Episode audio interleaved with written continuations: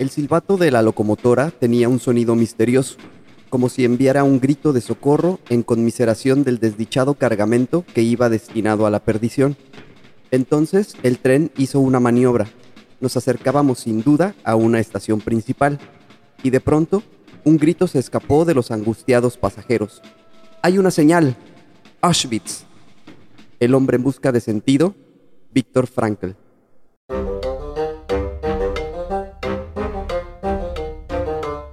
Hola a todos, mi nombre es Miguel. El mío Pablo. Y somos cazadores en búsqueda de buenas historias y creemos que todos tenemos algo que contar. La vida es una colección interminable de historias que viven a nuestro alrededor. Algunas son ciertas, algunas no. En este espacio buscamos darle voz a cada una de sus historias. Pueden ser de cualquier índole. El único requisito es que estén dispuestos a compartirla. Sin más, sean ustedes bienvenidos a Cazadores de Historias, el podcast.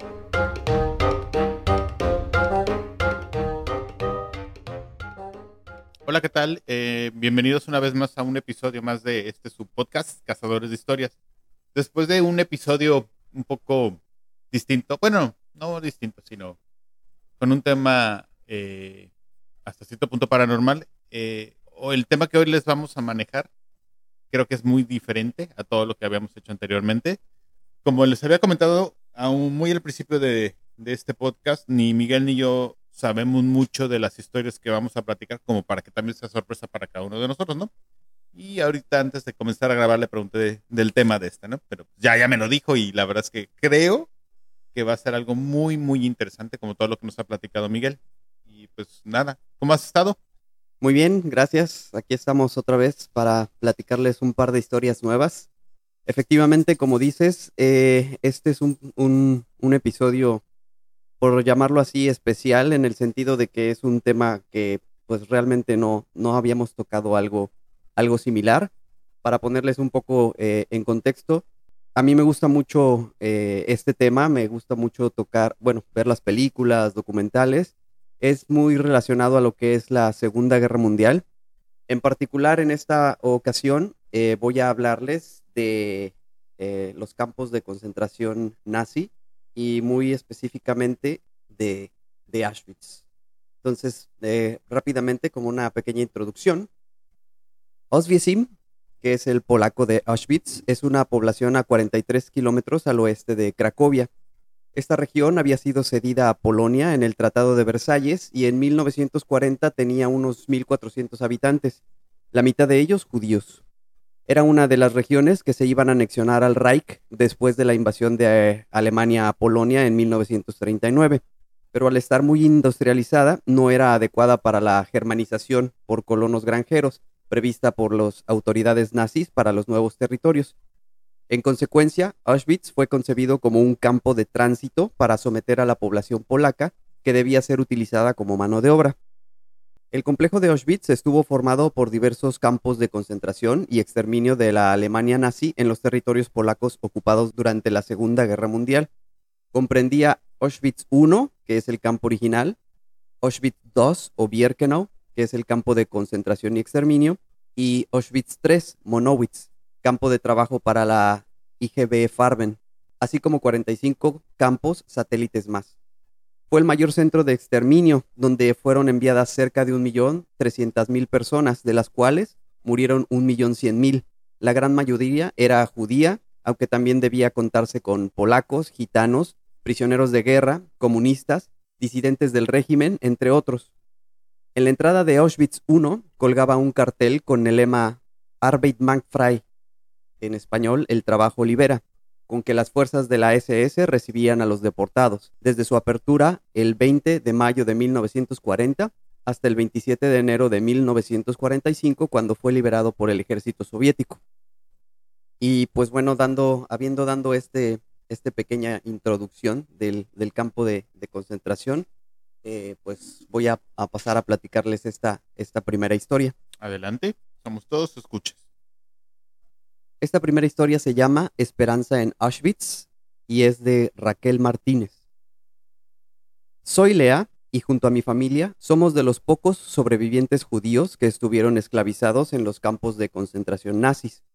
Mi madre y mis hermanas estuvieron junto a mí en el campo de concentración de Auschwitz mientras que mi padre y mis hermanos estuvieron en otro. Fue un tiempo terrible en el que nos hicieron trabajar muy duro. Sin embargo, sobrevivimos a aquel infierno, pero contaré la historia desde el principio. Yo vivía en Polonia en la humilde casa junto a mis padres y mis cuatro hermanos. Entre cada uno de nosotros hay tres años de separación. Yo soy la mayor, tenía 13 años cuando todo comenzó, mientras que Yasser, el más pequeño, tenía un añito. Para este momento, los nazis ya habían comenzado a llevarse a todos los judíos sin que estos últimos supieran a dónde. Ellos pensaban que se los llevaban a un mejor lugar. Poca gente se dio cuenta de lo que realmente ocurría, pero por suerte mis padres lo supieron a tiempo. Tenemos que entrar en el lugar secreto, nos dijo mi padre un día. ¿Qué ocurre? preguntó mamá.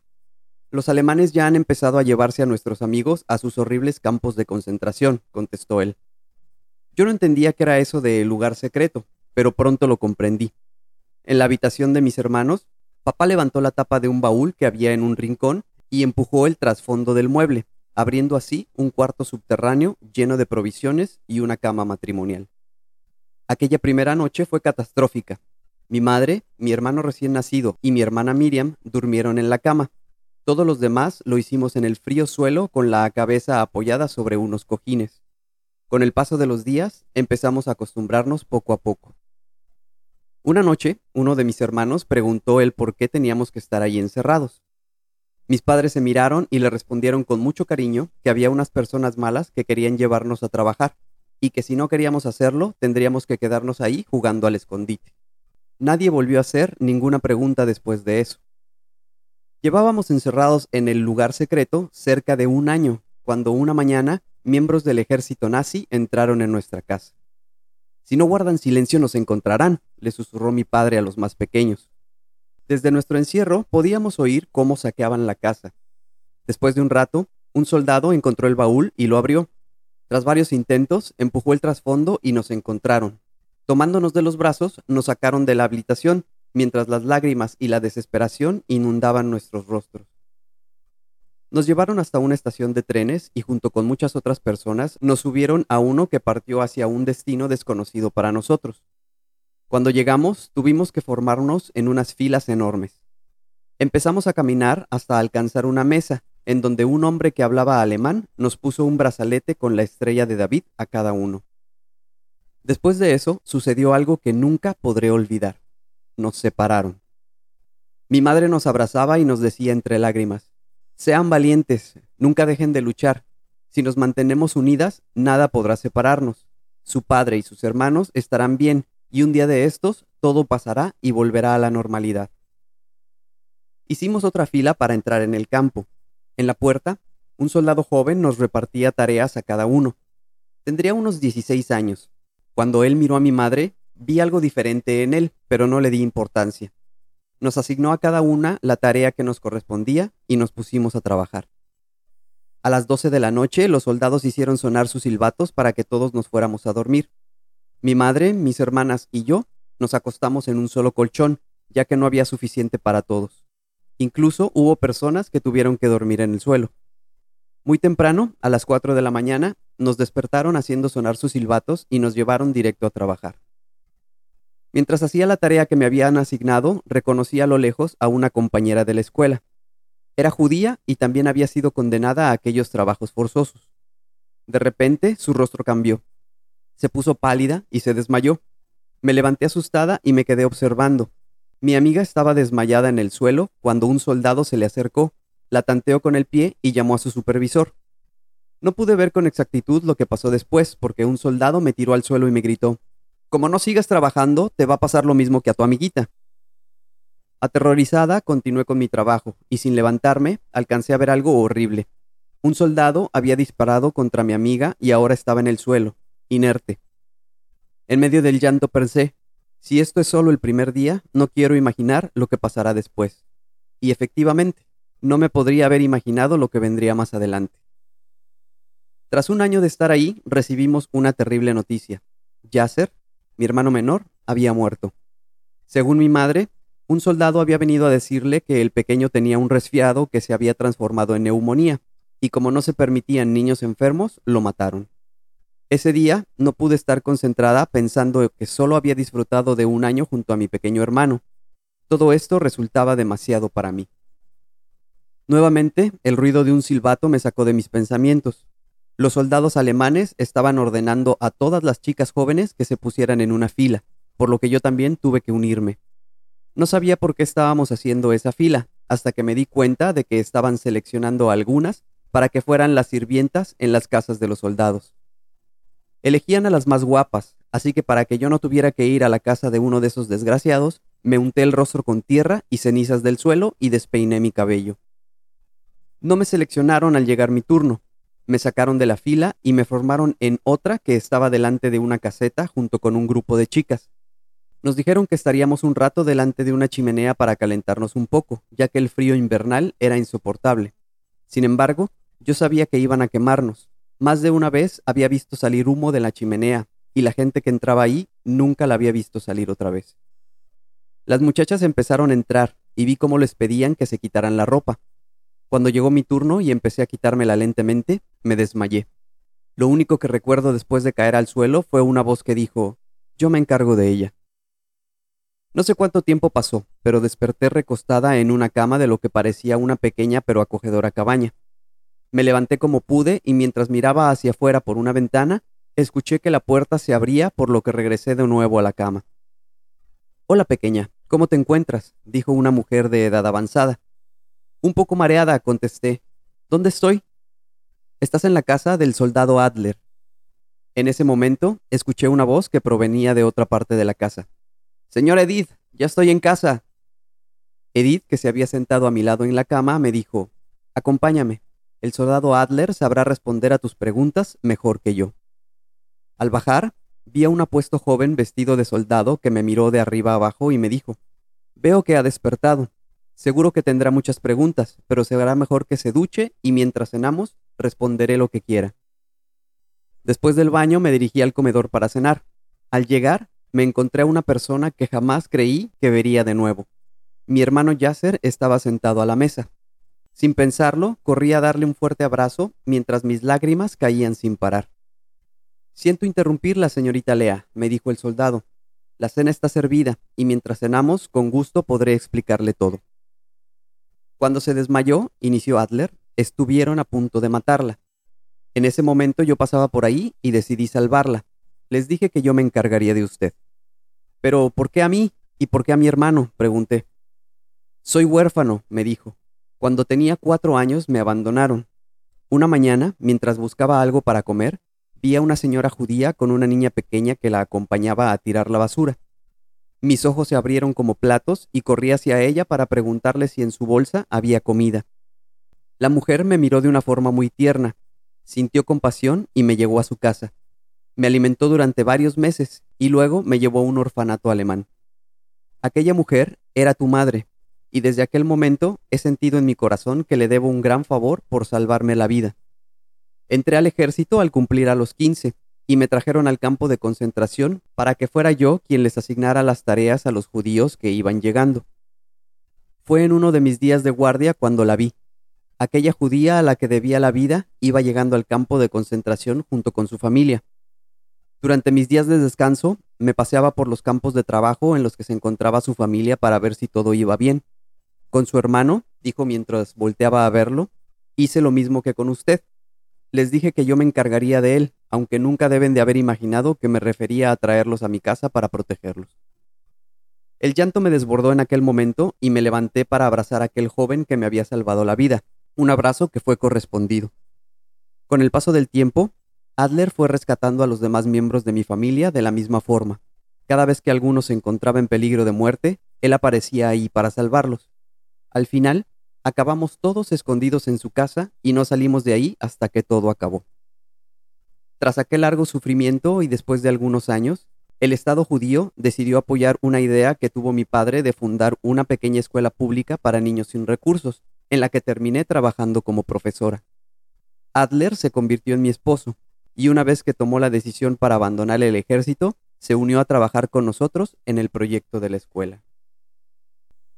Como dijiste al principio del, de tu relato, lo que es la Segunda Guerra Mundial, pues es un tema que a pesar de tener tanta difusión ya en películas, libros este, y demás programas, creo que no, nunca se va a hablar lo suficiente para, para narrar todo el, horror de la gente que, lo sufrió, ¿no? Y este y a veces al escuchar un poco de historias como la que nos acabas de contar, donde hubo un poco de esperanza, pues, pues llega a ser hasta cierto punto reconfortante. Recordé mucho la historia de la película de la lista de...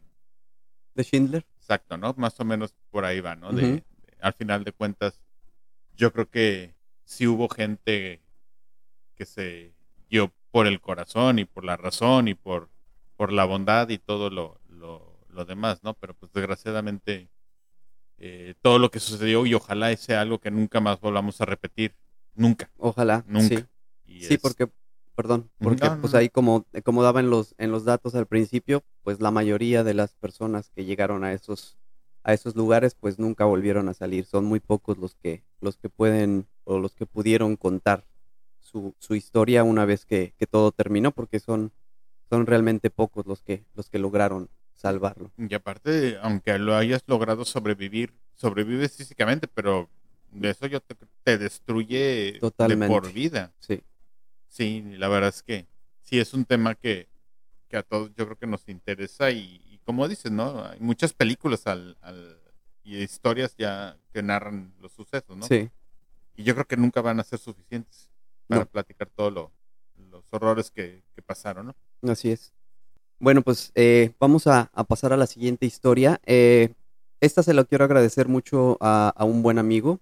Eh, de hecho, el, tema de, este episodio me, se me ocurrió debido a un, texto, de hecho, pues bastante larguito que, él me, compartió de un viaje que hizo cuando él estaba estudiando eh, en, Inglaterra en los años 80 y en unas de sus vacaciones hizo un viaje a, Polonia y bueno, ahí nos, nos narra, es un, texto, como les digo, bastante largo, pero muy interesante y decidí tomar una, una parte de, ese, de esa narración para compartirla, compartirla con ustedes y es precisamente de eh, la visita que tuvo él eh, a, este campo de concentración de Auschwitz.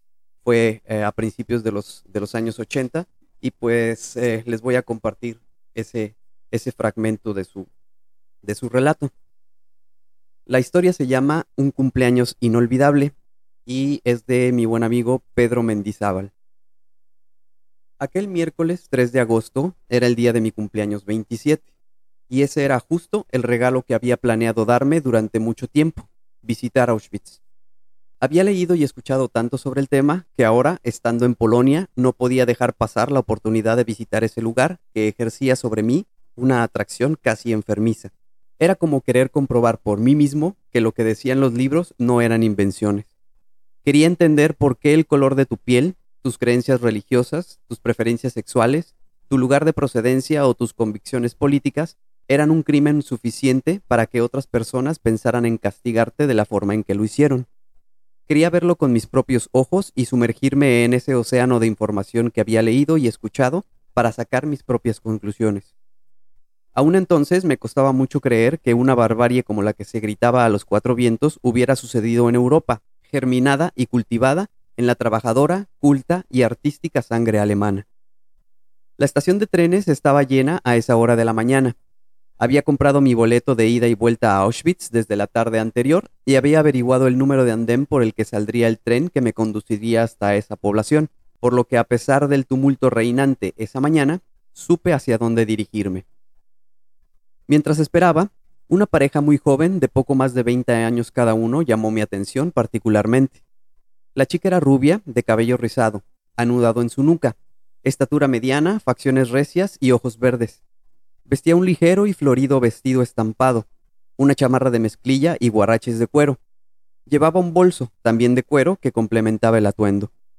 El chico era delgado, de complexión y de cabello rizado, aunque de color marrón. Sus ojos eran color miel. Vestía un pantalón de mezclilla, tenis converse blancos, una camisa gris con las iniciales MIT a todo lo ancho y una sudadera con capucha amarrada a la cintura. Tenía una particularidad. Su nariz estaba fuera de proporción con respecto al resto de sus facciones. Él parecía seguir a la chica hacia donde ella se encaminaba sin hacer muchas preguntas. Ella, con un diccionario en la mano, iba de un lado a otro tratando de hacerse entender sin mucho éxito. Cuando después de preguntar aquí y allá sobre a dónde abordar su tren, se acercaron a mí. Hola, ¿puedo ayudarle en algo? le dije en inglés. No, gracias, me respondió ella, sonriendo para agradecer el gesto. Estamos bien. No había transcurrido ni un minuto cuando el chico, con cierta reserva, se me acercó y preguntó Disculpa, hablas inglés, ¿verdad? Estamos buscando el andén del tren que va a Auschwitz. ¿Sabes cuál es? Sí, respondí, es este mismo. ¿Estás seguro? No veo letrero por ningún lado. Aquí está, dije señalando con el dedo. Osvesim, es el nombre en polaco. Ah, muy bien, gracias. Los chicos estaban en viaje de luna de miel por Europa. El padre de la chica había insistido, habiendo pagado por el viaje, que visitaran Polonia tierra de sus antepasados, y en particular Auschwitz, lugar donde muchos de sus familiares habían perdido la vida en el transcurso de la Segunda Guerra Mundial. Durante el trayecto en el desvencijado tren que hacía paradas en cada pueblo que cruzaba la vía férrea, la pareja y yo entablamos una conversación más amistosa. Tan amistosa que al poco tiempo bromeábamos como si nos conociéramos de mucho tiempo atrás. Al descender del tren en la estación de Osvesim, todo era muy normal, no había exceso de turistas, ni de guías agobiándolos, ni de vendedores queriendo hacer negocio. No había grandes letreros, tampoco cafeterías, por no decir restaurantes. No, solo caminabas por el andel de salida siguiendo unas pequeñas flechas con la leyenda Auschwitz-Birkenau Museum. Una vez que cruzabas las vías, aparecía frente a ti el famoso edificio que era la entrada principal al campo de concentración. Aquel edificio horizontal de ladrillos rojos con una torre de entrada al centro, sobrepasando en altura al resto del edificio. Su túnel y las dos ventanas en ambos lados me parecieron ser la boca y los ojos de un monstruo a punto de devorarte. Ventanas que eran usadas en su momento como puestos de vigilancia. Al adquirir el boleto de entrada, no había mapas del lugar que lo acompañaran. Dentro hay indicaciones, respondió la amable señora detrás de la ventanilla de la taquilla. No se necesita mapa. La chica de la joven pareja sacó de su bolso de cuero una guía de Polonia en donde aparecía información del museo y se convirtió en nuestra guía, deteniéndose a leer cada vez que pasábamos o llegábamos a un sitio de interés. La visita comenzaba en la entrada, justo donde las antiguas vías del tren llegaban y donde se hacía la inmediata selección de los recién llegados. Los hombres y mujeres con evidente fortaleza física eran ubicados a la derecha del jefe del campo de concentración, mientras los más débiles, hombres, mujeres niños y ancianos a la izquierda. Estos últimos, sin saberlo, eran conducidos directamente a su muerte. Trato similar recibían los gitanos de raza, los enfermos y los homosexuales. Caminamos después hacia el interior del edificio original, Auschwitz I. Había exhibiciones de lo que se había recuperado por los nazis en la barraca denominada Canadá, donde se depositaban, catalogaban e inventariaban todas las posesiones de los reos recién llegados. Los pasillos que conducían de un cuarto a otro estaban repletos de fotografías de internos en las que se podía leer su nombre, edad, lugar de procedencia, religión y raza. Miles de fotografías de personas en trajes grises a rayas que te miraban suplicantes, llorosas, implorando ayuda. Las barracas donde dormían los internos no me parecieron tan grandes como las muestran en las películas. Literas burdas, toscas, de madera cruda, acomodadas a ambos lados del estrecho pasillo que dividía el lugar, se apilaban hasta en cuatro niveles. Cada barraca contenía entre 400 y 500 personas, sin ventilación, sin baños, sin dignidad. Los espacios designados como baños, si es que se le puede llamar así a una larga pileta de cemento al centro, cubierta por planchas de madera con hoyos cada medio metro a ambos lados de la pileta, eran carentes de agua corriente, con guardias vigilando que los internos no tomaran más de unos minutos en hacer sus necesidades. Seguimos después hacia las regaderas. Al igual que las otras, estas barracas, tres o cuatro, eran de las mismas dimensiones que la de los baños o la de los dormitorios, carentes de cualquier tipo de mobiliario o sitio donde sentarse. Su única característica eran la de las tuberías de agua y las regaderas en el techo del edificio, fuera del alcance de la mano. Regaderas de las que descubrieron en su momento los cautivos no salía agua, sino un gas letal que causaba la muerte a cientos de personas a la vez, en no más de 15 o 20 minutos. El recorrido continuó hacia los hornos crematorios. En este punto, el chico, el joven marido, llevándose una mano al estómago y otra al pecho, nos dijo, No puedo más. Tengo que salir de aquí, no puedo más. Lo siento. Los espero afuera, lo siento. Y dando media vuelta, buscó la salida del recinto. Su esposa no dijo nada, lo miró a los ojos mientras él daba sus razones. No había reproche ni queja en aquella mirada, había más bien compresión y preocupación. Los hornos ante nosotros, los primeros de varios construidos en Auschwitz-Birkenau, estaban parcialmente destruidos. Consistían en un contenedor metálico con una puerta que cerraba por encima de éste una vez introducidos los cuerpos. El contenedor, montado sobre rieles metálicos, era entonces deslizado hacia el interior del horno de ladrillos reforzado con perfiles metálicos. Aproximadamente 30 minutos después, el proceso concluía y otro iniciaba inmediatamente. A un costado, una placa indicaba hornos crematorios destruidos por los nazis dos días antes de la llegada libertadora del glorioso Ejército Rojo. Miles de personas inocentes fueron calcinadas en estos hornos pocos días antes de su liberación, el 27 de enero de 1945. Recuerdo haber escuchado sollozos de personas a mi alrededor. Al salir de la sala, algunos señores estrechaban a sus mujeres tratando de consolarlas. Otros alejados un poco del grupo de visitantes, enjugaban sus lágrimas con discreción. La salida del museo nos conducía bajo un curvado letero metálico que decía Arbeit frei, el trabajo libera en español. El marido de la chica estaba sentado sobre el césped cerca de las vías originales del tren. A la distancia se le notaba la mirada perdida en la nada, inmóvil. Su esposa se sentó junto a él y lo estrechó fuertemente. Ninguno de los dos pronunció palabra alguna. El viaje de regreso fue diametralmente opuesto al de ida, no solo por nuestra conducta, sino por la de la mayor parte de los turistas que habían hecho la visita. Solo algunas personas mayores, más curtidos, intercambiaban comentarios en voz baja, a la distancia. Atesoro muchos recuerdos y algunas fotos de aquel memorable día de cumpleaños. Entre las tristes y grises fotografías de Auschwitz y la de una sonriente y cariñosa Masako Yokoi, a quien conocí al día siguiente en el hostal Monopol, también hay una foto original de la plaza del mercado de Cracovia en blanco y negro, enmarcada en papel cascarón, fotografía que Masako me dio en cuanto llegamos a la habitación del hostal. Para que recuerdes cuándo y dónde nos conocimos, me dijo.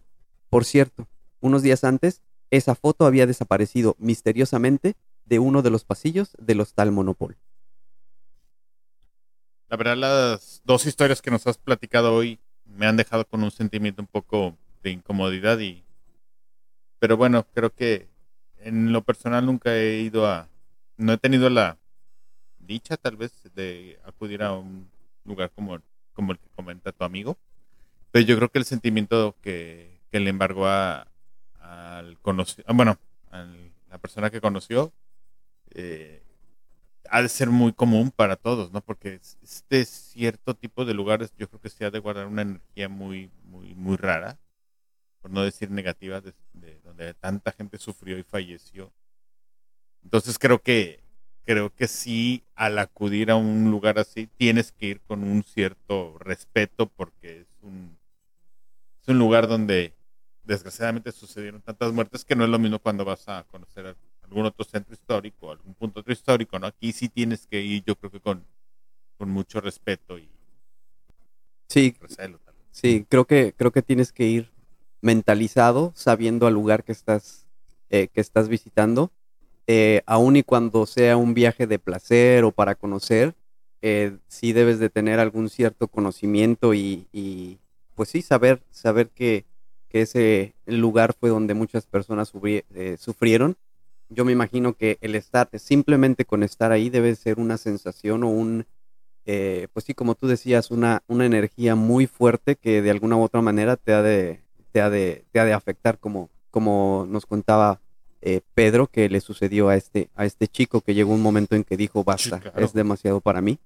Este, pues sí, o sea, las personas que nos interesa o que nos, nos llama la atención todo esto de la, de la Segunda Guerra Mundial y todo lo que sucedió, pues en algún momento yo creo, al menos a mí, sí me gustaría conocer el, e, el lugar, pero sí, este, sí debe ser bastante complicado eh, en cuestión de, sentimientos y de sensaciones. Digo, y al final tal vez saliéndonos un poco del tema, me vino ahorita a la mente de mucho de la que han estado hablando ahorita, ¿no? De, de tal vez quitar o de cambiar esos puntos donde hubo algo por el estilo, ¿no? Yo creo que no, al contrario, deben de estar siempre presentes para las futuras generaciones Que y que se nunca se nos olviden, Exacto. Porque al final de cuentas es un recordatorio de algo que no debería de suceder jamás, nunca. Correcto. Entonces, pues, pues la verdad es que, aunque no conozco a tu amigo, hay que agradecerle también de mi parte, porque la verdad es que nos, nos dio una muy buena historia para platicar. Y como dije en principio, ¿no? Diferente a lo, a lo que hemos platicado a lo largo de este podcast. Sí. Y, este, y espero que nos mande más historias. De hecho, sí, muchísimas gracias, Pedro. Eh, yo que lo conozco bien, sé que tiene infinidad de historias y ojalá pueda compartirnos algunas cuantas más para, para futuros episodios, pero, pero sí. Y pues creo que sin más, vámonos despidiendo. Creo que es un buen momento para comentarles que estos son ya de nuestra primera temporada los últimos episodios. Estamos ya a punto de terminar el año y tanto Miguel y yo como que llegamos a la conclusión de que vamos a tomarnos una pausa.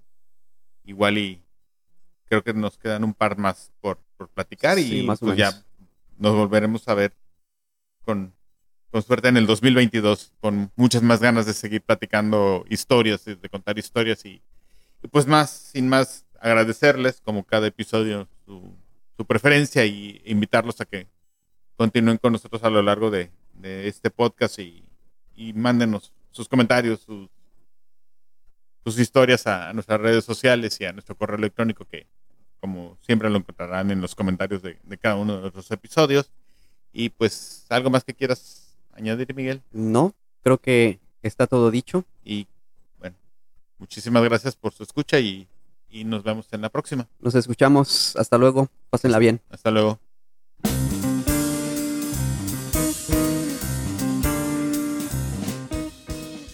Porque la vida es una colección interminable de historias y todos tenemos una que contar, esto es Cazadores de Historias, el podcast.